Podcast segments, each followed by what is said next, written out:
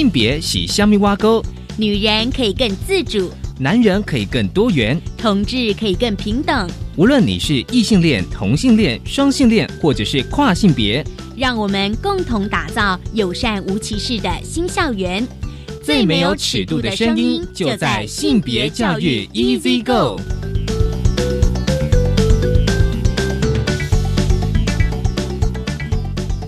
Hello，大家午安，欢迎收听教育电台性别平等一这个，我是温龙。不晓得这礼拜大家过得好吗？又是一个新的年度的开始，我相信大家一定有非常多的计划。当然，今年的性别平等一这个的节目呢，也会相当的精彩。今天的性别大八卦，想跟大家来聊一聊，就是去年的十一月公投之后呢，我跟一些国中跟国小老师有在聊这一个公投之后的效应。的确，有些呃现场的老师他们非常的担心，说学校呢是不是未来就不能够再教同志教育呢？稍后回来想跟大家来做分享。而今天的性别慢慢聊，想跟大家聊一本文学作品，是一本书。我的蚁人父亲。稍后呢，我想跟作者谢凯特来聊，而且这本书呢入围今年二零一九年台北国际书展大奖，很高兴稍后回来跟谢凯特来聊。我们先进行性别大八卦，性别大八卦。今天的性别大八卦，想跟大家来聊聊，就是公投之后的效应。其实，在去年，就是二零一八年十一月，台湾通过了反同团体提出了三个公投案。哦，大家如果有持续关切的话，大家知道这这三个公投案有的内容。我先跟大家讲同志教育。其实呢，反同公投通过之后呢，学校是不是还能够教同志教育呢？台湾伴侣权益推动联盟其实在他们的脸书的粉专有做了非常详尽的说明，我想跟大家稍微再聊。其实呢，即便是公投通过，可是呢，根据性别平等教育法，它的立法的目的呢，其实是为了促进不同性别、性倾向、性别认同、性别特质学生的实质平等。注意哦，我们的性别平等教育法其实它虽然没有写同志教育，但是它有三个字非常重要，就是性倾向。那当然，如果大家对于性别议题、性别教育有初步认识的话，性倾向当然是包含了很多人都以为说只有同志 LGBTQI 什么，可是呢，其实呢，异性恋其实也是性倾向之一啊，这是大家要有初步的认识。公投结果呢，其实不能够抵触母法，因此呢，学校必须认依据性别平等教育法第十七条的规定实施性平教育，而且呢，确保不同性倾向、性别认同的学生在校内的平等地位。可是，你如何确保不同性倾向、性别认同的学生在校内的平等地位？当然，学校一定要跟学生讲最基本的性别平等教育，当然一定要包含性倾向这个议题。所以呢，台湾办理权益推动联盟呢，他们的结论是说，即便是反同公投第十一案呢，号称是重大政策的公投，而且主文要求国中小不得实施性别平等教育法实习细。则所称之的同志教育，但是但是，我觉得底下这个非常的重要，而且在考验大家的法律常识。施行细则其实属于命令的位阶，不得违反上位阶的性别平等教育法跟宪法。其实大家如果还有印象的话，我们在国中或高中的时候上过公民课，宪法大于法律大于命令，所以宪法是最高位阶的哦。所以其实呢，学校还是可以教同志教育。至于说哦，同志还可以结婚吗？哦，其实呢，哦，宪法根据释字七四八号的解释，二零一九年就是今年的五月二十四号呢以前，必须立法达成同性别二人。婚姻自由之平等保障，注意这个关键字是婚姻。而反同公投的第十跟十二案呢，要求民法婚姻限定一男一女，以及以民法婚姻以外的形式保障同性别二人的权益。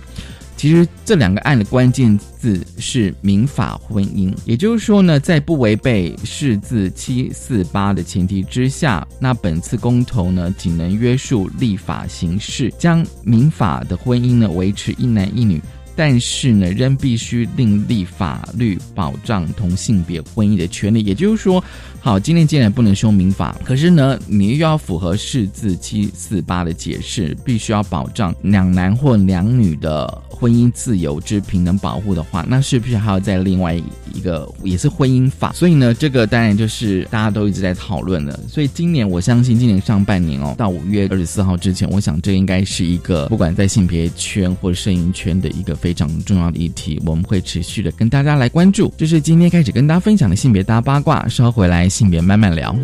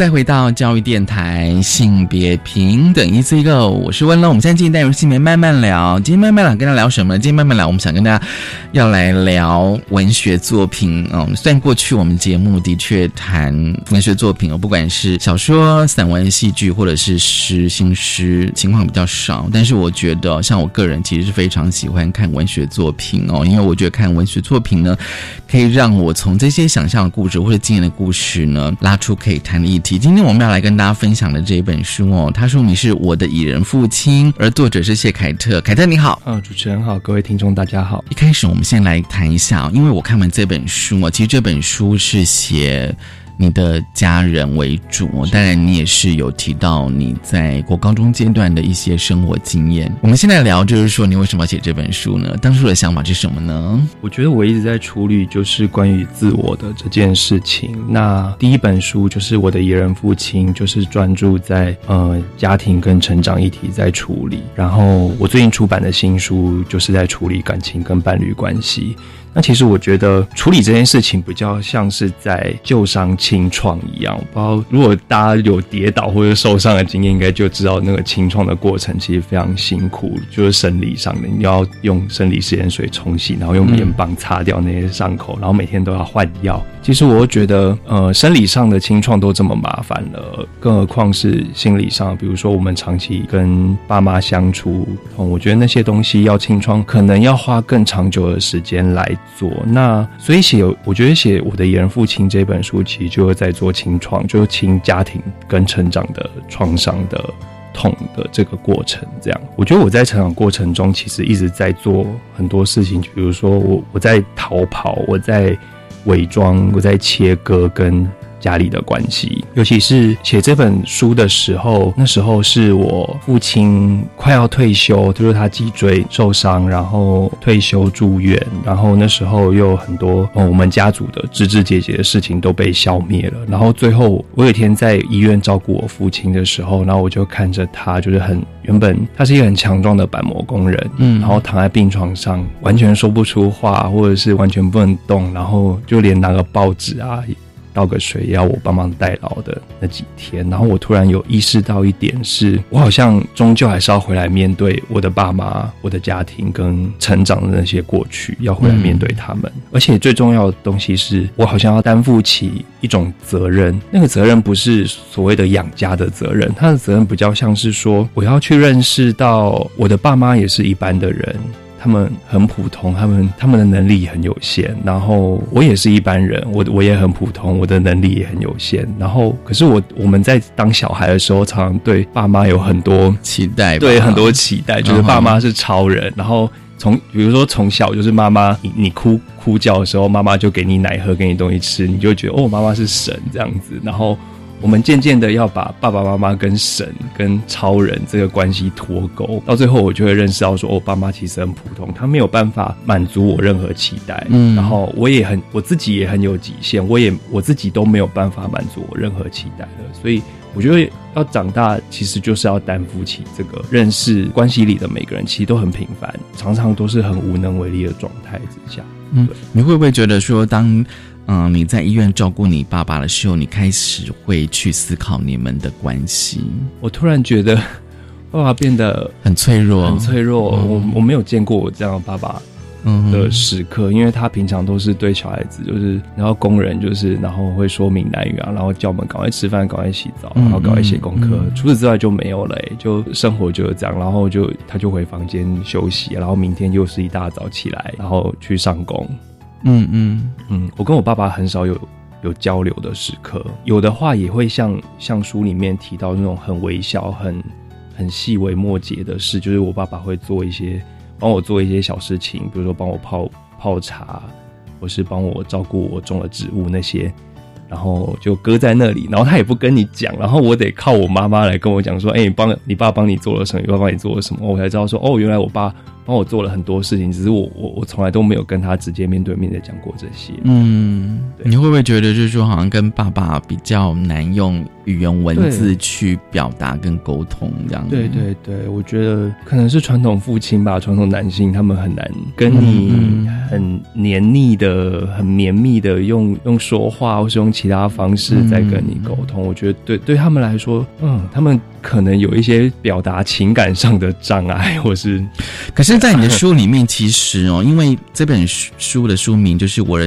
蚁人父亲》，我们最后可以来聊这个书名哦。其实当中有一篇文章就是《我的蚁人父亲》，嗯，可是当你要写的时候，我相信你一定自己会有一些。大脑里面应该会有一些，就是说你跟爸爸之间的一些互动，跟一些生活上的画面哦，或是一些故事，然后你才能够把它写到你的书里面去嘛。然后再就是说，我觉得你这本书除了写就是说你跟家人的一些生活的细节之外，我觉得还有一个核心的命题，就是说你的那个同志的认同。嗯，可是你怎么跟爸爸讲这件事情呢？几乎没有跟我爸提过，没有正面提过。可是那他总会知道。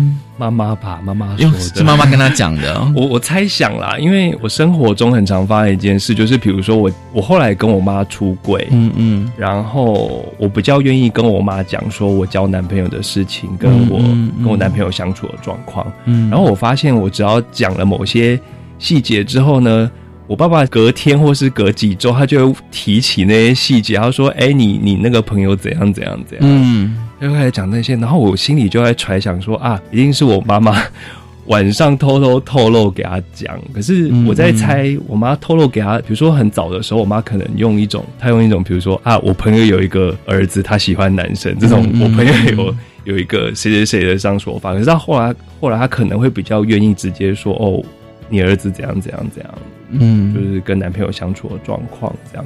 而且在书里面，你有一次是把男朋友带回家，对不对？对对对。但是爸爸不在，爸爸不在，然后他觉得错过了。对。可是我不知道你怎么去解读，就是爸爸他到底理不理解这件事情？我觉得爸爸，我我不能确定他到底理不理解，可是我确定他想理解，他想理解，他想理解。但是对于我们家来说，我爸爸跟我都是很难直接沟通的状况之下，只。因为我妈会变成一个缓冲的材质，但是她其实没接的，对她很像神经元这样，里面传递讯息，一直传，一直传，一直传，然后，所以他会觉得，他其实很想我的父亲，其实他非常想理解这些事情，嗯，他也想了解我的状况过得好不好，但是他其实很难去开口说这些，就算就连我哥哥他交女朋友啊，其实我爸爸也不会主动去问，因为我爸觉得问这件事情很奇怪、很麻烦，然后。他会觉得我干嘛干涉别人的感情的事情这样子，尤其是那些事不是他擅长的事情，嗯，所以都是透过我妈在当传递讯息的传声筒这样。对，而且啊，我觉得哦，就是说你在书里面写到了有一些哦，我觉得是蛮写实的，比如说你写说你年近三十，其实都会被问到结婚生子这件事情，嗯，可是呢，哦。当然那时候，当然这个场景是有，就是拜访亲友这样子哦。可是你父亲呢，通常都会帮你回，嗯，哦，就是说，其实他说你比较喜欢自由自在的过哦，然后呢，谁跟他在一起就倒霉这样子。其实我不知道，就是说，虽然这样写，我不知道，就是说，你觉得。你觉得爸爸其实是在帮你吗？嗯，因为其实有时候我觉得爸妈他们可能会更在意的是亲友之间的想法跟意见，因为他们必须要面对面对很多亲友这样子，而且亲友又特别的想要知道你的那个，比如说有没有有没有交女朋友啦，然后什么时候要结婚啦。对对，三大姐必问问题。对对，可是爸妈他们会有一些非常的巧妙的方式回应的这种情况哎。嗯，我觉得这件事这样，就是因为毕竟今天是面对亲友，我觉得在面对亲友的时候，我跟亲友不是直接的对口，你懂我的意思吗？就是我觉得那个关系是属于我的父父母亲跟我我的亲戚的，不是我，所以。我的父母亲要怎么处理这件事情，他就会选择对象。比如说，他觉得有一些亲友不能谈，他就不会直接去说说我的状况是怎样。像如果不能谈的，他就会他就会用书里面写到那种很油滑的方式，或者是你根本抓不住的方式带过这样子。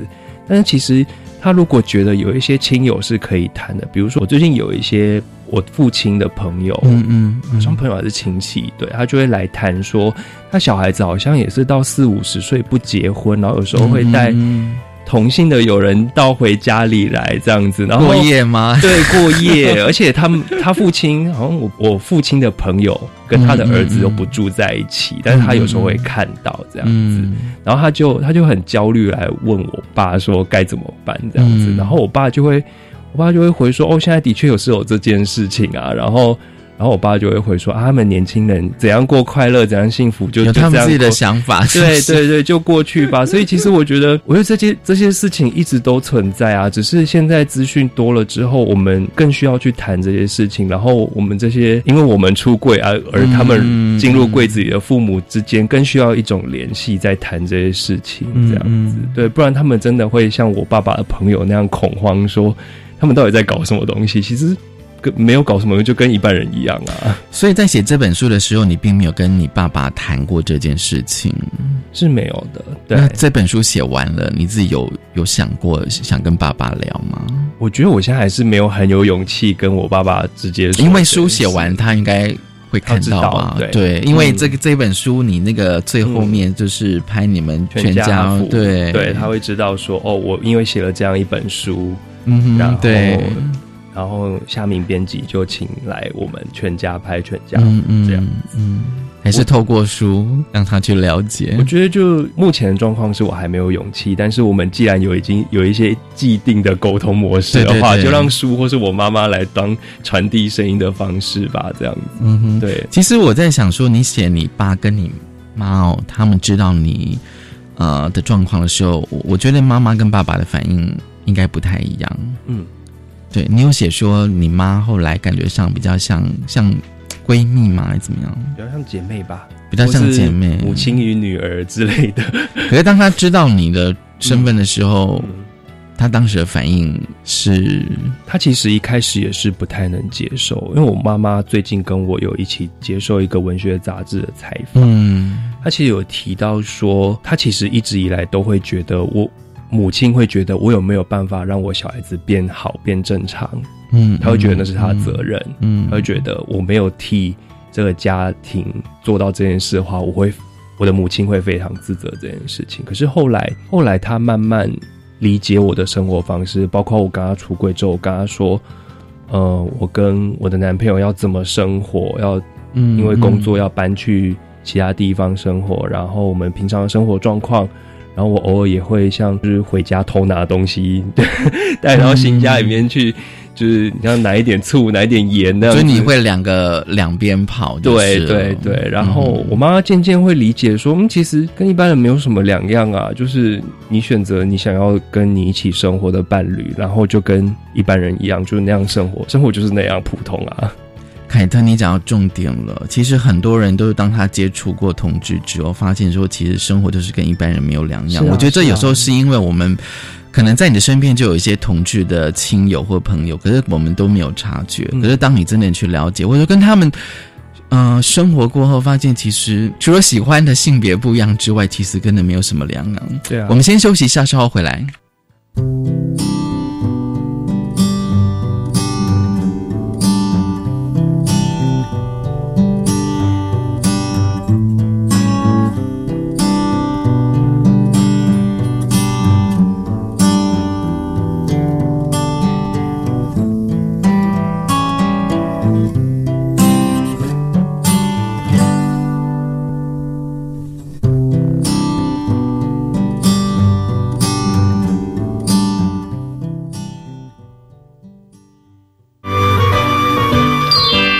是科学的魔术师。科学是艺术的工程师。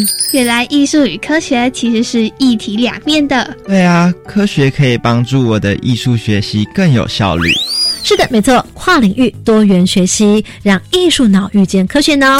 就在每个礼拜一晚上十一点到十一点半，端端所主持的青春创学院将为大家来邀访到最酷的、最厉害的艺术脑跟科学脑专家达人。现在播报新闻：国民年金保费有十年补缴期限，也就是超过缴款期限十年的保费将无法补缴，也不计年资，还影响请领各项给付权益。建议国民年金被保险人重视与应应，检视缴费状况，避免造成权益损失。而有积欠较早期保险费的被保险人，更应尽早规划补缴，减轻补缴压力。另外，欠费期间越长，利息越多，尽早缴清保费，才能保障自身权益。以上为劳动部劳工保险局广告。哎，我最近常常听到有人在谈论性别平等教育的事情耶，这是好事啊！真希望大家都能尊重多元差异。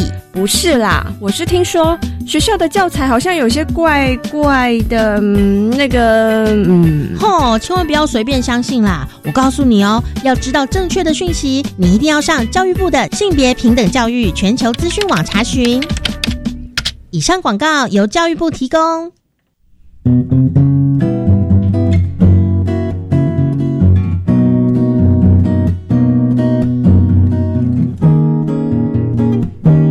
我是苏命苏米恩，你现在收听的是教育电台。Open your mind，就爱教育电台。耶耶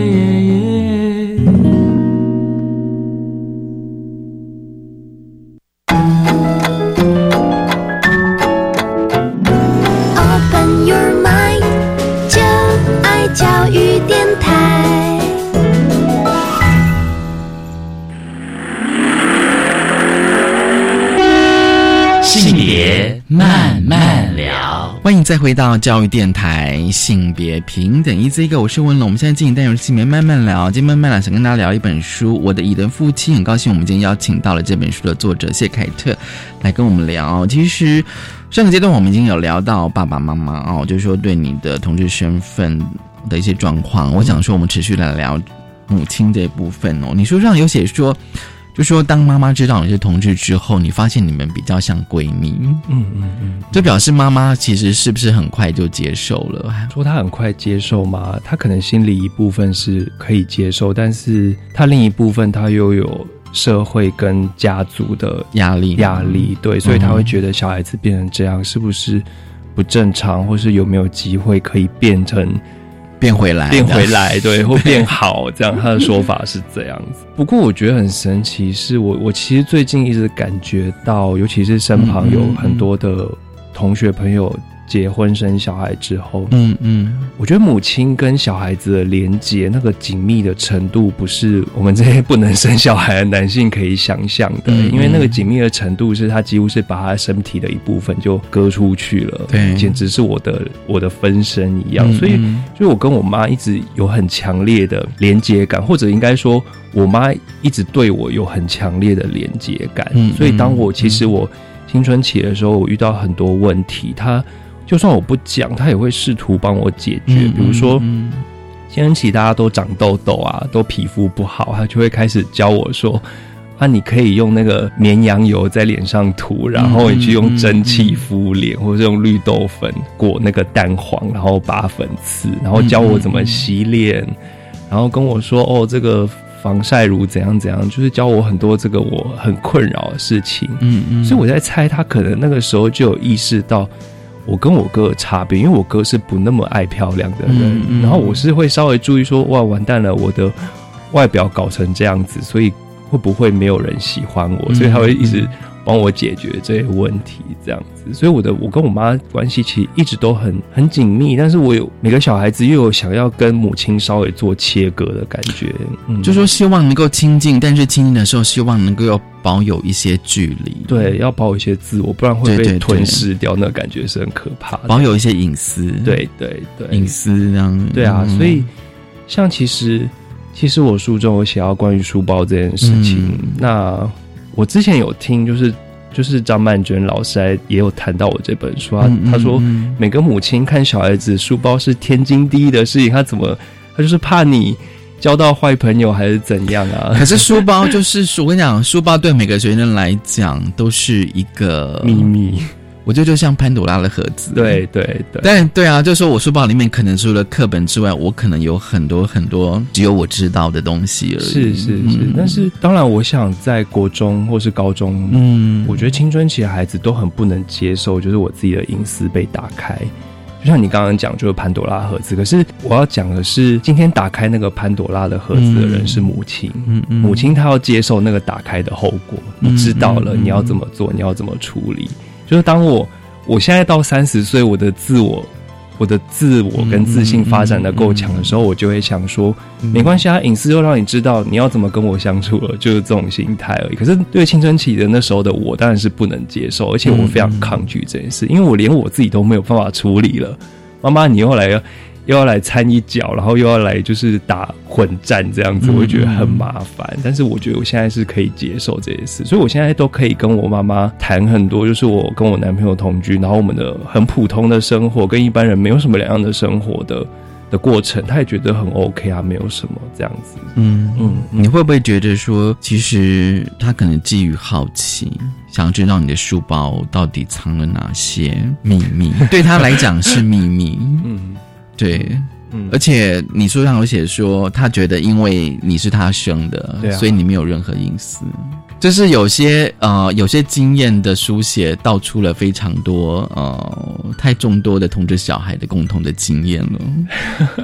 对啊，可是我们那个年代就是没有 MSN，没有我们 没有赖，我们就不能。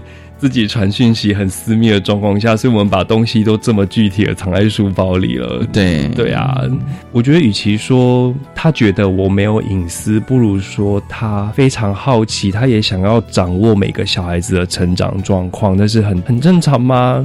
也不能说很正常，可是我觉得那是一个人本来就会有的想要探知别人隐私。我觉得，我觉得有时候我在想说，会不会在爸妈他们那一代，他们不不太。清楚，而且也没有人教他们怎么跟自己的小朋友、自己的小孩子去做呃亲子关系的沟通。尤其当小孩子到了青春期，到过高中阶段，嗯，就说就说那个阶段，其实他并没有还没有完全脱离原生家庭，可能还依依附在爸妈，但是他又希望小孩子又希望自己保有个人的独立跟隐私。就是那个阶段，其实是非常的，就有点会非常大，对我觉得会有点棘手。对啊。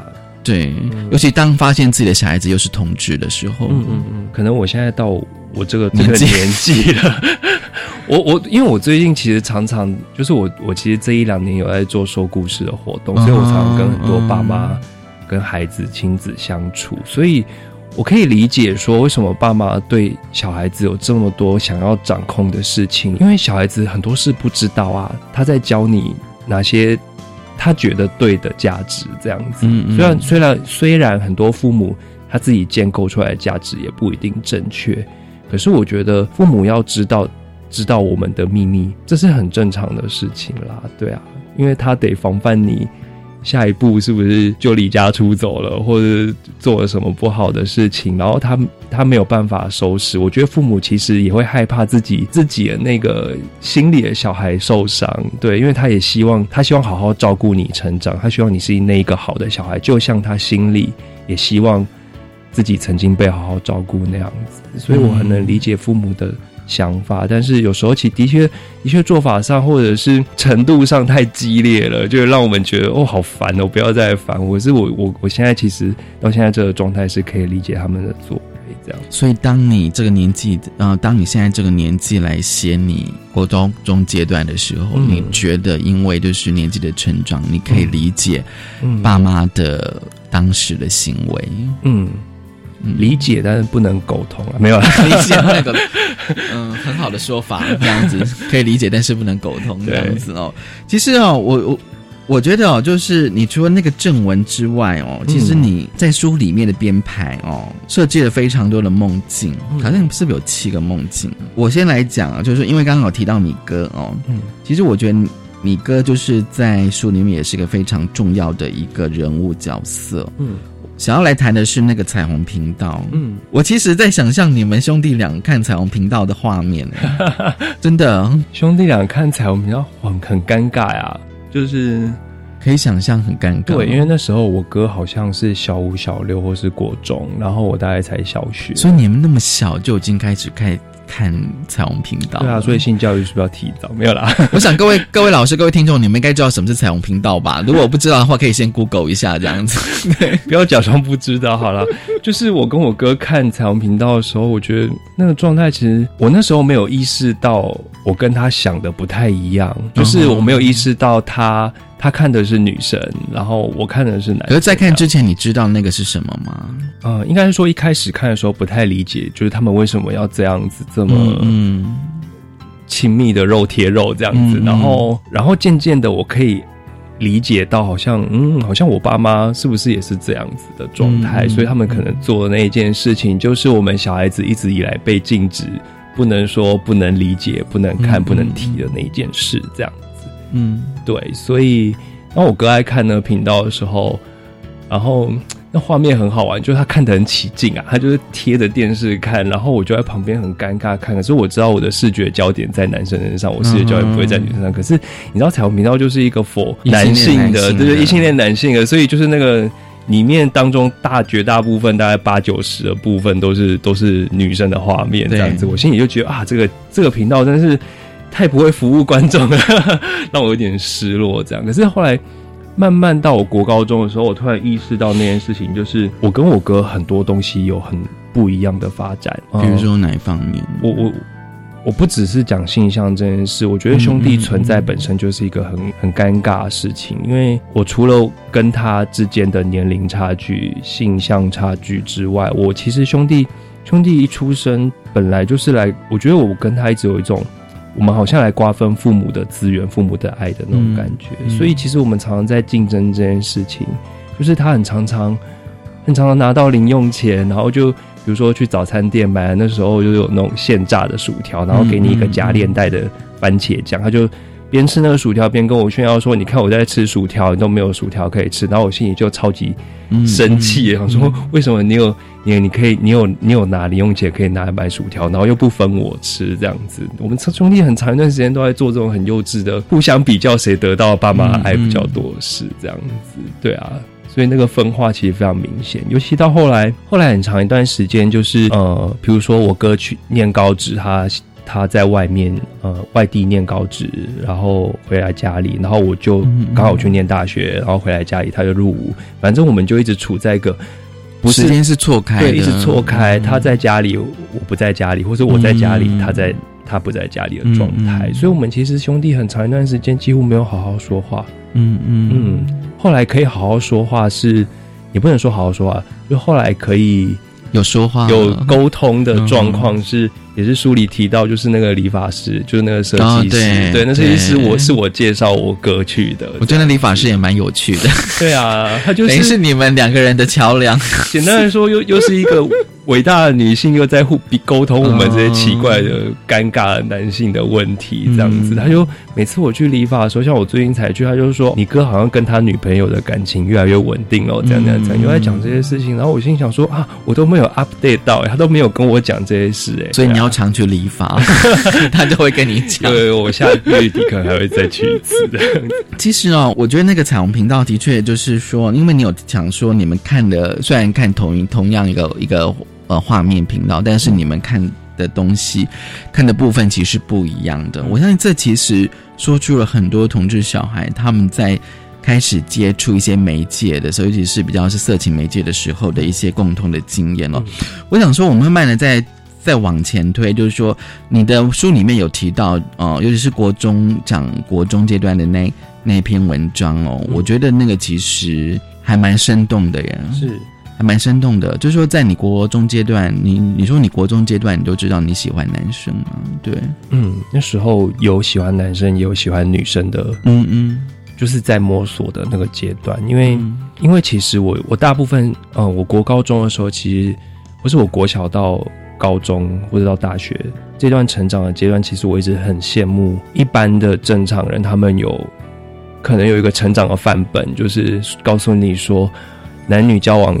是这个样子，然后偶像剧、电视剧、新闻怎样，任何的媒体都是这个样子出来的。那我就很疑惑，因为我那时候没有没有成长的范本可以参考，因为尤其我哥又跟我这么不一样，嗯，所以我就很焦虑，一直在摸索我到底该怎么长大这样。嗯，对。那其实，在国中的时候，一般人都可以很正常的，比如说在青春期的阶段可以建构自我吧。可是我觉得我那时候不行，我那时候忙着先隐藏自己的某个部分，就是性向跟别人不一样这个部分，然后又要把自己切出一面是跟一群就是平常嘴巴很坏，然后老是在欺负别人的同学，跟那群人混在一起，然后也是。开开别人的玩笑这样子，然后又要把自己某一部分分割，然后切切割去跟我喜欢的女生，就是写写交换日记啊，然后谈一谈最近的生活，嗯，然后又要把我自己的最后一个部分切割给我喜欢的男生这样子，比如说，呃，我买一些饮料送他，或者是我替他抄写笔记这样子。所以我那时候其实很长一段时间，我都忙着在应付各种外界的状况，我觉得我根本。不太理解我自己到底是怎样的一个人，而且在那六年期间，我我觉得我社交功能一直有很大的障碍，因为我那六年期间，如果不是在应付那些人的话，我就是完全趴在桌上假装自己在睡觉，然后不想跟任何人讲话，因为太多的矛盾跟冲突同时发生在我身上了。所以那年我就是简单来说，就是如果没有老师或是没有同学把我叫起来，我就是趴在桌上，然后不跟任何人讲话。时间一到。回家，或是在外面晃来晃去，然后才回家，然后洗澡睡觉。爸爸妈爸妈，我也没有办法跟爸妈讲我的状况，这样子。嗯，对啊，所以那六年期间，因为没有成长的范本，所以我过得其实蛮蛮封闭的。如果我想说，现在的教育如果可以给更多人更多的选择，更多的范本，或是你告诉你你这样活没有关系，是不是会更好一点？不会像我这样，就是到我到高中毕业，到大学开始的时候，我才知道怎么稍微跟人。可以自在的相处了，就是我可以跟我的同学说我的状况，说我的意见，不然我以前都是只是在应付别人，然后把自己扮演成别人想要的那个面。我觉得会不会说，你不管对你喜欢的男生或喜欢的女生，你都不能够把你真实的情感跟他们讲。对，比如说你不能够对那个喜欢男生说“我喜欢你”，可是你又不能够对那个喜欢的。女生讲说：“其实我喜欢的是另外一个男生。”对对对。但是后来我不知道对方会不会知道，不知道就是说那种感觉的，因为你都有跟他们其实还是有某种程度的互动嘛。对对啊，所以他们应该会隐约的感觉到，还是在对高中呃，在国中阶段，其实大家都其实比较单纯，没有想了这么多。在国中阶段，大家不会啊，在那个阶段，哎，这都已经。已经很成熟了，但那这样也不能说成。大家，大家其实都会知道某些事情啊，就是比如说那时候大家都会拿拿那种什么用言语嘲笑别人是娘炮，或者对你有那其实他们都你不会用 C C girl 这个那个年代会，他就是他们都晓得啊，只是他们都觉得那不正常，那不对。我觉得那个背后。语言上讲开别人玩笑，那个背后，我觉得真实感受到的是，你生而为人，你这样不对，你这样是错误的，那个压力其实非常的大。嗯嗯，我觉得最最令我讨厌、最让人难过，或是发生霸凌的后面那个核心，就是他否定掉你成你生而为人的所有一切事情，因为你有某个特质。嗯，对，所以那六年间，我就只能在别人。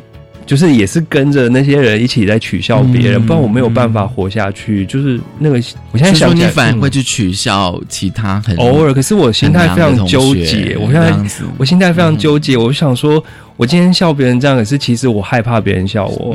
这这是我觉得我在猜想每个人生物的本能或者怎样，就是他人性之中必有的恶在那里。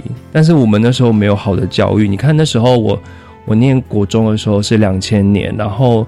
新平教育法颁定通过是两千零四年嘛，对不对？那时候还没有。两千零四年我都高中毕业了，你这时候教来得及吗？嗯嗯，来不及。对啊，来不及啊！所以就我那时候就是学校教育里面，而且大家都是只在乎就是升学、升学考试，然后恃强凌弱，好像是一个人性的必然之恶嘛，还是怎样？就是。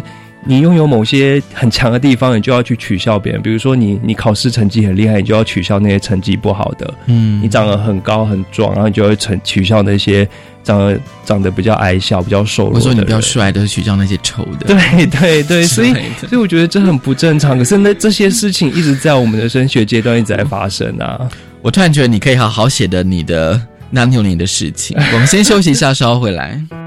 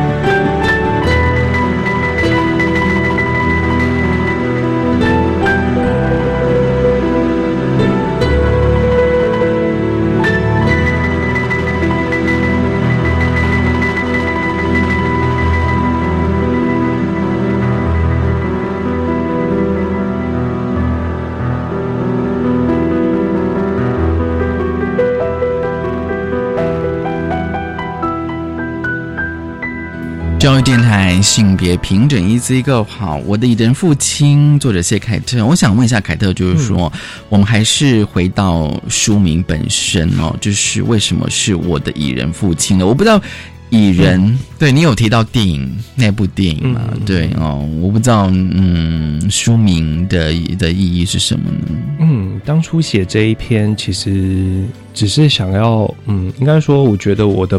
爸爸好像很常默默的做一些事情，为了小孩子付出。这样看到蚁人那那部电影，也会想到我爸，就是那个本来不怎样的形象，然后也是会为了想为了自己的儿女做一些事情。嗯嗯，对。那后来编辑就是夏明编辑把这一篇当成书名的原因，是因为那是某一年的文学奖得奖作品，他觉得嗯比较有号召力，所以用了这一篇这样子。但其实我。我这一本除了处理家庭之外，我还我还是一直很关注在我自己成长的这个议题上，所以其实它有一个隐藏的书名叫做“呃无人知晓的青春”或是“无人知晓的成年礼”这样子。就像刚刚讲的，就是我我的成长没有一个范本，然后我摸索到这一刻，觉得觉得我长得差不多了，我跟我的就是所有的子女，其实都要跟父母做一些心理上的切割，切割之后我才能活出自我，不然我会我们。这一群就是这么玩手的小孩子，很容易在父母的溺爱之下，就就自我就死掉了。嗯，对。然后，另外写这一本有一有一个很重要的原因，是因为当初我们都没有留下一个我当初我是没有范本长大的小孩。我希望，如果我写下这一本，就是如果现在的青少年或小孩如果有机会在图书馆偶然发现到这一本书的话，我希望给他一点力量，就是。还是有人这样就长大了，然后可以活得很就是自我比较完满的一个程度，这样子。我刚刚想到，就是说你要跟你的爸妈做一种某种程度切割，也相对就是说是也嗯，在对你的童年或青春，对，也是要切割，其实是要告别的。告别。我想最近好像很流行在说什么原生家庭创伤这件事，可是。可是我青春创伤，对对对。可是我更在乎的事情，对创伤的确发生了，但是你现在怎么看这些创伤？你能决定你过去的样貌，我也在决定我过去的样貌。尤其是我认知到我父母其实是一个普通人，他们能做有限，那我只能试图从其中找出一些他们曾经为我做过很多事的证据。嗯，承认，承认那个爱，那那一份爱的存在，这样子。其实书的后面有就是你们全家福的照片哦，嗯这是当初就是原来的设定吗？当初我没有想到编辑会叫我教我这些照片，对对对，因为我其实很很害怕这件事，就是。我就想说，编辑根本就整我，你知道吗？我这么不擅长跟爸妈沟通的人，然后又要叫我说：“哎，要拍妈，我们要拍照。”然后我我我那时候要讲的时候，我还犹豫半天。我爸妈以为我是不是要做什么坏事？我我说没有，因为我出新书要拍照。他们就哦，好好，马上就是各自收拾，然后一直问我说要穿什么，然后要准备什么这样。我觉得最终还是在那道坎还是在自己身上。嗯，而且我。你的书一开始有提到，就是说你跟你妈在看旧的照片。嗯，我觉得照片是一个蛮好的引起回忆的一个媒介。嗯嗯，因为它可以把当时的影像就是定格在那边。嗯嗯，对，也许你在二十年之后看这些照片，可能会有不一样的想法。对对。今天真的很高兴哦，这是我的蚁人父亲作者哦，谢凯特。其实呢，他今天又给我第二本书了，叫《普通的恋爱》。我们下次来谈吧。对，第二本书这样子，因为这个比较像是你跟你的伴侣伴侣之间的生活。对对，哦，不一样的书写。谢谢凯特，我的蚁人父亲。谢谢凯特，也谢谢大家收听今天的性别平等一次一个，拜拜。